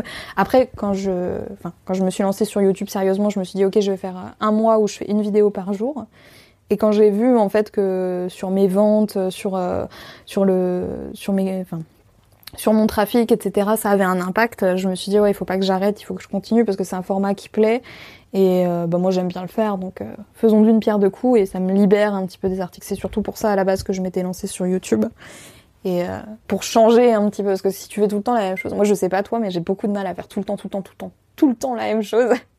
j'ai besoin un petit peu de euh, de nouveautés des fois et ça m'a ça me permet de le faire quoi. Ouais, c'est ça. Moi, j'ai pris euh, un podcast, euh, j'ai créé un podcast et toi, t'as créé une chaîne euh, YouTube. ça nous ça. a permis de, de diversifier notre façon de créer au final euh, Bah, c'est ça qui est, qui est partager. super et que peu de gens aussi comprennent, c'est que il n'y a pas un seul format qui marche en fait. Tous les formats marchent. Faut juste que choisir en fait celui qui, qui nous correspond le mieux. Toi, t'excelles dans le podcast. Moi, si j'en faisais un, ce serait peut-être moins intéressant que toi, par exemple. Tu vois ce que je veux dire? Chacun a sa, a sa a son contenu de prédilection et je pense qu'il faut se vrai. concentrer dessus parce que si jamais par exemple tout le monde se forçait à faire des articles alors qu'on n'a pas envie, ça se voit tout de suite. Enfin, moi j'ai le sentiment que ça se voit quand t'as pas envie, tu vois. Non, c'est clair. Et puis, t'as tendance à pas te mettre à fond dans le truc parce que euh, ça te saoule, quoi, tout simplement. C'est ça. Et puis t'es dans cette euh, dynamique de euh, faut que je fasse un effort, il faut que j'y aille, et du coup t'as moins envie, Ouais. t'es moins motivé. Complètement. Est-ce que, euh, pour les auditrices, par exemple, qui auraient envie de se lancer sur YouTube, parce qu'il n'y a pas énormément d'entrepreneurs sur YouTube, et c'est principalement des mecs d'ailleurs. Donc pour que les femmes prennent d'assaut YouTube, est-ce que tu aurais des conseils à donner, à partager pour se lancer en fait? Euh, quel genre de conseils? Conseils techniques ou conseils pour se motiver? Un peu des deux peut-être, je sais pas. Euh, peut-être sur la façon de, sur la fréquence de publication, euh, sur les bonnes pratiques à avoir, sur les erreurs à éviter, ce genre de choses. Je pense qu'au niveau de la fréquence de publication, je vais rejoindre un petit peu les grosses idées reçues que tout le monde a sur YouTube en disant qu'une fois par semaine, ça reste quand même un minimum, ne serait-ce que pour créer euh, une récurrence, euh, l'habitude chez les gens de se dire ok tous les vendredis il y a une vidéo ou il y a quelque chose comme ça qui sort. Euh, Déjà, après, enfin en soi, niveau stratégie, moi je vous encourage vraiment tous et toutes surtout à euh, faire comme vous le sentez en fait. Ne, ne vous dites pas ouais l'algorithme machin. Au début commencez par faire comme vous le sentez et ensuite vous, allez euh, peaufiner tout ça, sublimer le tout. et euh, par rapport aussi peut-être aux personnes qui n'osent pas se lancer parce que ça c'est quelque chose qui bloque pas mal de gens j'ai l'impression. C'est j'ai peur parce que sur YouTube on voit ma tête, on me voit en train de bouger, qu'est-ce qu'ils vont penser les gens qui me connaissent, qui me voient en train de dire des trucs sur le web marketing, etc. tu vois, il, il faut vraiment aller au-delà de ça parce que euh, bah, déjà, enfin moi un truc que je me dis, parce que j'ai eu cette peur-là quand je me suis lancée, tu vois, genre euh, la, fille qui est caissière qui va venir dire aux gens, hey, on va créer un business en ligne, mes anciens collègues ont dû bien se marrer, tu vois ce que je veux dire? Mais il faut passer au-delà de ça parce que si vous restez bloqué là-dessus tout le temps, vous allez jamais rien faire. Et surtout que sur YouTube, quelque chose qui fait peur aux gens, c'est ouais, j'aime prendre des critiques, surtout en tant que femme. Tu te dis oui, euh, on va attaquer mon physique, on va attaquer machin. Moi, je tiens à dire que par rapport à mathématiques, c'est peut-être mathématiques qui veut ça. Hein, j'ai jamais je touche du bois. Attention, voilà. je touche du bois, mais moi personnellement, à, mon échelle et avec les sujets que j'ai abordés, j'ai jamais reçu le moindre message qui euh, m'attaquait parce que j'étais une fille ou parce que euh, voilà j'avais une tête bizarre ou parce que euh, tel jour j'avais un bouton. Enfin, j'ai reçu très très peu de messages négatifs sur ma chaîne YouTube. Alors que clairement, enfin, c'est, il y a de meilleures vidéos que les miennes. Tu vois, les miennes sont parfois un petit peu brouillons, surtout au début. Donc j'aurais pu clairement me faire détruire dans les commentaires. Et les gens, au contraire, ont été très très bienveillants. Et ils ont vu, tu vois, que je, je, faisais ça surtout pour apporter de la valeur, pour euh, partager un truc que j'aimais bien. Et, et j'ai vraiment pas reçu beaucoup de critiques négatives. Il n'y a pas eu une seule critique, tu vois, où je me suis dit, oh là là, je vais plus jamais poster de vidéo. Et je pense qu'il y a beaucoup de gens qui n'osent pas se lancer parce qu'ils ont peur de ça. Ils disent, ouais, j'aime prendre des méchants commentaires, etc. Et, et je pense qu'il faut vraiment euh, oublier tout ça. Et, et y aller pour vous. En fait, ne vous dites pas ouais qu'est-ce que les gens vont penser. Les gens ils sont là pour écouter ce que vous avez à dire et si jamais comme moi avant vous avez peur de vos anciens collègues qui vont voir vos vidéos, qui vont se moquer de vous, etc. Dites-vous bien que ces gens-là ils vont regarder une vidéo, ils vont se moquer, mais si après ils regardent toutes les vidéos, c'est qu'ils ont un gros problème dans leur tête quand même. Surtout si la thématique que vous abordez c'est quelque chose qui à la base les intéresse pas. Par exemple, si moi mes anciens collègues regardaient tous mes contenus quotidiens sur le web marketing juste pour se payer ma tête, franchement, je pense pas que ce soit moi la personne la plus à plaindre dans cette histoire-là. C'est clair. Je sais pas ce que t'en penses. ah, totalement. Euh, moi, en tout cas, c'est ce genre de choses, tu vois, qui m'a aidé à, à, dépasser le truc. Et je vois qu'il y a beaucoup de gens qui sont bloqués là-dessus parce que on n'a pas confiance en nous, on n'a pas l'habitude de se filmer, on n'a pas l'habitude. De... C'est même très dur des fois, comme je te disais, quand on est salarié, de se dire ouais, j'ai des vraies choses à dire, j'ai de la vraie valeur à apporter. Souvent, ça c'est quelque chose qu'on a du mal à faire. Hein. Mais je pense que le meilleur des conseils, c'est essayer, voyez ce que ça donne, et vous verrez qu'il n'y a pas à s'inquiéter et que et que tout se passera bien. Voilà. Très bien. Bah, merci pour ces, ces, beaux conseils et surtout ces bons arguments. J'espère que ça va en motiver plus d'une à, à, se lancer dans ce qu'elles ont envie de faire et d'oublier un peu le, le, regard des gens. J'espère aussi parce que c'est vrai que c'est souvent le truc le plus le plus dur, je pense, sur YouTube, c'est ouais. d'oser se lancer en se disant ouais, mais les gens que je connais, qu'est-ce qu'ils vont en penser Mais je pense que tu sais, c'est même pas juste pour YouTube, même pour les blogs et euh, les comptes Insta, etc. Le fait de se dire qu'il y a des gens qui nous connaissent euh, dans la vraie vie entre guillemets qui peuvent voir ce qu'on met sur le net, ça peut être euh, assez euh, intimidant. Bah, Instagram et le blogging, je trouve ça moins intimidant parce que tu te montres pas, tu vois. Là, en vidéo, je veux dire, si t'as l'habitude, par exemple, de tout le temps toucher tes cheveux comme moi, c'est insupportable. tu vas finir par te rendre compte que t'as des digues bizarres. Ouais. Et, et c'est vrai que ça peut mettre une grosse pression parce que tu dis ouais, euh, je bouge bizarrement, je suis timide, ça se voit quand je suis timide, etc. Donc mais c'est vraiment une habitude qui se prend. Si jamais vous regardez mes toutes premières vidéos, vous allez voir à quel point j'ai l'air mal à l'aise et à quel point euh, je suis gênante. mais moi aussi. Hein, vraiment. Il suffit de reprendre mes premiers podcasts avec une voix beaucoup plus calme. Tu sais, j'ai essayé de bien parler, de bien articuler. Maintenant, j'écorche des mots, je parle vite, euh, des fois je parle fort. Et... C'est ça. Et voilà, c'est pas grave. Tu coupais tous les e et les machins comme ça, tu disais des. Et ouais, c'est vraiment une habitude qui se prend. Et si c'est ça qui vous inquiète, vous verrez que la première, ok, ça va être dur. La deuxième, ça va être un petit peu. Et petit à petit, ça va devenir naturel chez vous. Moi, je parle tout le temps comme si je tournais une vidéo de YouTube. Maintenant, ça fait très bizarre. non, mais euh, enfin, moi, je trouve que tu parles normalement. T'inquiète. tu sais, genre, je bouge les mains, je fais des grands gestes et tout pour animer la caméra. ouais, tu sais que moi, en enregistrant des podcasts, je parle avec les mains aussi. Il y a personne. Hein. C'est moi et mon, mon écran, mon micro. Et pourtant, je j'ai un public, tu vois, je, je parle avec mes mains. C'est ça, c'est parce que t'es es animé par le truc et t'as aussi pris l'habitude, sûrement que à ton premier podcast, si t'étais encore un peu timide, c'était pas le même. Euh. ouais, c'est clair, c'est clair. J'aime bien en savoir euh, un peu plus. Je suis un peu comme une petite, euh, une petite fouineuse, une petite curieuse. Je voulais savoir comment tu organisais tes journées. Genre, si tu pouvais me donner une journée type, par exemple, est-ce que tu pourrais me décrire ta journée, comment tu t'organises, qu'est-ce que tu fais, etc. Ça va être difficile pour moi de te répondre parce que c'est vraiment au feeling. En fait, moi, je mets vraiment un point d'honneur, tu vois. J'ai pas envie de travailler, je ne me force pas. Bon, heureusement, j'ai la chance d'aimer travailler et du coup de vouloir le faire la majorité du temps. Du coup, j'ai pas vraiment, tu vois, de planning. Je sais que j'ai des choses à faire, mais je sais que c'est, comme je t'ai dit, moi, je suis très dans l'avance, etc., pour justement me permettre de pouvoir faire ça. Si là, j'ai envie de me dire pendant deux semaines, j'ai envie de dormir et j'ai pas envie de travailler, je peux le faire et ça me rassure d'avoir ça. Et du coup, ça va être vraiment au feeling, tu vois. Je me lève, je me dis aujourd'hui, j'ai envie de faire quoi? Euh, je sais qu'il faut que je fasse ça, euh, que je tourne une vidéo, que j'écrive un article pendant la semaine. Bon bah je fais ce que j'ai envie de faire. Et, euh, voilà, j'ai pas, j'ai pas, enfin j'essaye en fait de, de, me, comment dire, de me contraindre au minimum pour avoir le sentiment, tu vois, de faire ce que je veux quand je veux, comme une enfant mal élevée. Mais je pense que c'est aussi parce que t'as as tellement d'avance que du coup tu te dis bon bah je peux décider en fonction de mon humeur et euh, du truc quoi. Plutôt qu'une personne qui se dit euh, genre moi bah je publie mon podcast le mercredi donc euh, je vais m'en occuper le lundi. Bah, je suis obligée de m'en occuper le lundi parce que le mardi c'est limite tu vois. Genre la veille ça le fait pas trop. Mais je pense que le fait que tu aies autant d'avance ça peut jouer aussi sur le fait que tu sois aussi relax et on va dire pas très strict sur ce que tu as à faire sur ce que tu te donnes comme tâche Ouais, bah après je suis quand même stricte par rapport aux tâches, tu vois, je me dis ouais, cette semaine je veux absolument finir euh, de faire tel truc par exemple. Mais j'essaye de pas trop me mettre la pression parce que je pense que tu peux facilement tomber dans ce piège-là. En tout cas, moi je tombais dans ce piège-là, tu sais à l'époque où euh, à une époque, j'avais un happy planner. C'est genre merveilleux ce truc-là, c'est trop joli.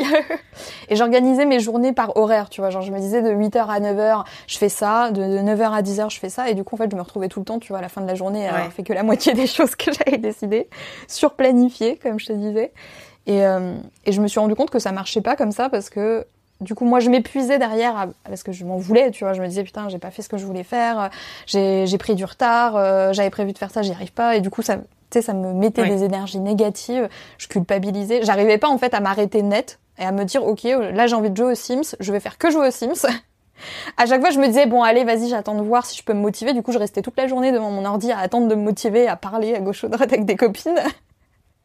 Et finalement, j'avais rien fait et je m'étais même pas pleinement reposée parce que j'étais là en mode allez, vas-y, dans 5 minutes j'y vais, dans 10 minutes j'y vais, après cette vidéo j'y vais. et, euh, et maintenant, tu vois, du, du, fait de me dire ça, bah, je perds plus euh, ce temps à, finalement à ni me reposer ni à avancer. Et enfin, actuellement, en tout cas, comme je t'ai dit, ça sera peut-être amené à évoluer, mais pour moi, c'est la meilleure manière de d'avancer, quoi. De... Je trouve ça intéressant parce que c'est tellement ta façon de faire est tellement différente de la mienne, mais dans tous les domaines. Par exemple, moi, je, je ne travaille absolument pas le week-end et j'aime bien que mes journées soient euh, soient planifiées. Mais genre euh, planifiées. J'utilise le time, time blocking. Donc je mhm. sais euh, que de telle heure à telle heure je fais ça, de telle heure à telle heure je fais ça. Moi ça me rassure, tu vois. Mais c'est marrant de voir, euh, enfin que d'abord c'est ça permet de, de, faire comprendre aux gens que peu importe notre façon de travailler, ça ne nous empêche pas d'être productive, qu'il faut faire en fonction de soi et de ce qu'on préfère. Mais c'est bien aussi d'avoir un aperçu des, différentes façons de, travailler des, entrepreneurs. Ouais, bah après chacun a sa manière de faire. Hein. C'est chacun fait comme il le sent. Mais c'est vrai qu'à l'époque où en tout cas moi j'étais sur ce système-là d'heures, j'ai réalisé que tu vois je me mettais une grosse pression et et forcément sur le long terme finalement j'ai gagné pas tant que ça. C'est Ouais, après ça dépend. Tu sais, je connais des gens qui se font des to-do list de malades, alors que moi, ma journée, elle est planifiée certes, mais euh, j'ai trois tâches principales euh, à faire par jour maximum, tu vois. Je me fixe pas plus de trois choses. Je sais que euh, aujourd'hui, par exemple, j'ai de 15h à, à 17h, j'ai cette, cette audio avec toi. Le matin, je savais que je devais travailler sur mon profil LinkedIn, tu vois, ce genre de choses. Donc c'est quand même euh, des tâches. euh, Ouais, ouais, ouais. Bah après, moi, ça, je le fais aussi toujours, hein, tu vois. Genre, je me dis, ouais, enfin, en fait, je me Ouais. planifie des trucs, si tu veux. Sauf que je me dis, si j'ai pas envie de les faire, c'est pas grave. Ah oui, oui, pareil. Ouais, ouais, pareil. Mais je me planifie quand même, ouais, euh, aujourd'hui, je veux travailler sur ça, demain, je vais faire ci, demain, je vais faire ça, etc. Et, euh, mais vraiment, en fait, tu vois, genre, je me suis rendu compte que j'avais pas, enfin, moi, un truc qui a été aussi déterminant pour moi, tu vois, c'est de devoir, de plus devoir mettre de Oui. réveil. Moi, je suis la reine de la grassade, j'adore ça. moi, plus je dors et plus je suis épanouie et heureuse dans ma vie, donc j'en ai vraiment besoin. Et c'est, et en fait, j'ai dû apprendre à me dire, ok, c'est pas grave s'il y a des jours où je me lève à 13 heures, ça veut pas dire que je travaille pas bien, ça veut pas dire que ce que je fais, ça a pas de valeur, ça veut pas dire que je suis une feignasse, ça veut juste dire Ouais. que j'ai besoin de dormir jusqu'à 13 heures pour être en forme. Et, et c'est clair, c'est important ce que tu dis. euh, Faut pas, faut pas suivre une façon de faire euh, d'une personne en vous disant que c'est la seule et unique façon de procéder, quoi. Faut faire, faut s'adapter à sa personne. Bah, c'est surtout que derrière, tu perds tellement d'énergie à t'en vouloir, à culpabiliser parce que t'as pas réussi le truc, à te mettre une pression de dingue. Du coup, tu prends plus aucun plaisir à travailler parce que t'es dans ton délire de ouais, il faut absolument que je fasse, sinon euh, fin fin du monde. Non, c'est vrai. C'est, c'est important de le, de le faire savoir, je pense. ouais, complètement. Écoutez-vous, prenez soin de vous, c'est la meilleure manière d'être productive. Absolument. Du coup, euh, je voulais clôturer cet épisode en te demandant si tu avais un conseil pour toi hyper important à livrer aux, aux auditrices euh, qui sont dans l'entrepreneuriat ou qui veulent se lancer. Si tu devais leur euh, conseiller une chose, qu'est-ce que ce serait? Bon, je vais pas me répéter par rapport au fait de, de ne pas abandonner. Quoique si, je vais le répéter parce que c'est important. bah, Comme ça, ça va rentrer dans les esprits. N'oubliez vraiment pas que la seule manière d'échouer, c'est d'abandonner et surtout croyez en vous parce que en fait tous vos résultats ils dépendent de à quel point vous croyez en vous. Si jamais vous êtes persuadé que vous êtes un cacamou et que vous allez jamais rien changer à l'univers, bah vous changerez jamais rien à l'univers. En tout cas, vous mettrez pas toutes vos chances de vos côtés pour euh, de votre côté pour faire en sorte que les choses euh, les choses se passent comme vous l'entendez. Donc essayez de croire en vous. Je sais que c'est facile à dire, mais c'est vraiment quelque chose d'important à saisir. Parce que personne peut croire en vous à votre place. Et c'est pas parce que vous allez avoir un business ou des milliers de personnes qui vous suivent, etc., que d'un coup, votre confiance en vous, elle va switcher. Ça dépend vraiment de vous. Et dès l'instant où vous comprenez ça, les résultats derrière, ils viennent tout seuls. Bah, merci beaucoup. Euh, où est-ce qu'on peut te retrouver, euh, du coup, euh, principalement? Je pense que c'est YouTube. Oui, YouTube. Donc, ma chaîne, c'est Wonder Weight Queen. Sinon, il y a aussi Ouais, mon je blog. un lien. wonderweightqueen.fr. Voilà. Et on peut te retrouver sur Insta, peut-être. Je sais pas si tu es très active sur Insta. Euh, oui, Insta, Wonder Weight Queen aussi. Wonder Weight Queen Ça partout. Mais c'est bien. T'as le même pseudo partout, donc ça va pas être compliqué à, à te retrouver. Je te remercie, euh, Mélanie, d'avoir pris le temps de venir nous parler de ton histoire et prendre le temps aussi de remotiver les troupes. C'est important, je pense, d'entendre euh, tout ce que tu nous as dit aujourd'hui. Donc, euh, je te remercie d'avoir pris le temps pour ça. Bah, merci à toi de, de m'avoir invité. Et du coup, euh, ça me fait super plaisir d'être dans ce podcast. C'est gentil. Bon, bah, du coup, je te, je te dis à bientôt. yes, à bientôt. Merci, Safia.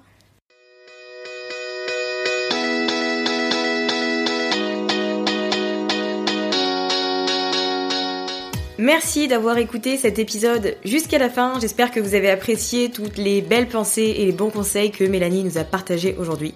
Je vous mets son blog, son YouTube, son Instagram dans les notes de l'épisode et euh, n'hésitez pas à partager sur les réseaux sociaux en nous mentionnant pour qu'on puisse le voir. Si vous souhaitez rejoindre une communauté de femmes ambitieuses, engagées, motivées à changer leur vie, vous pouvez rejoindre le groupe Facebook de ce podcast qui s'appelle Communauté Build Yourself. Je vous souhaite une belle journée et je vous dis à la semaine prochaine pour un nouvel épisode de Build Yourself. À très vite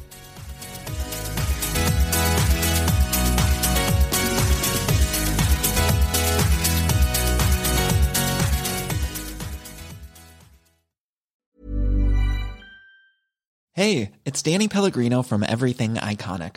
Ready to upgrade your style game without blowing your budget? Check out Quince. They've got all the good stuff shirts and polos, activewear, and fine leather goods, all at 50 to 80% less than other high end brands. And the best part? They're all about safe, ethical, and responsible manufacturing. Get that luxury vibe without the luxury price tag. Hit up quince.com slash upgrade for free shipping and 365 day returns on your next order. That's quince.com slash upgrade. Imagine the softest sheets you've ever felt. Now imagine them getting even softer over time. That's what you'll feel with Bowl and Branch's organic cotton sheets. In a recent customer survey, 96% replied that Bowl and Branch sheets get softer with every wash. Start getting your best night's sleep in these sheets that get softer and softer for years to come. Try their sheets with a 30-night guarantee. Plus, get 15% off your first order at bowlandbranch.com. Code BUTTERY. Exclusions apply. See site for details.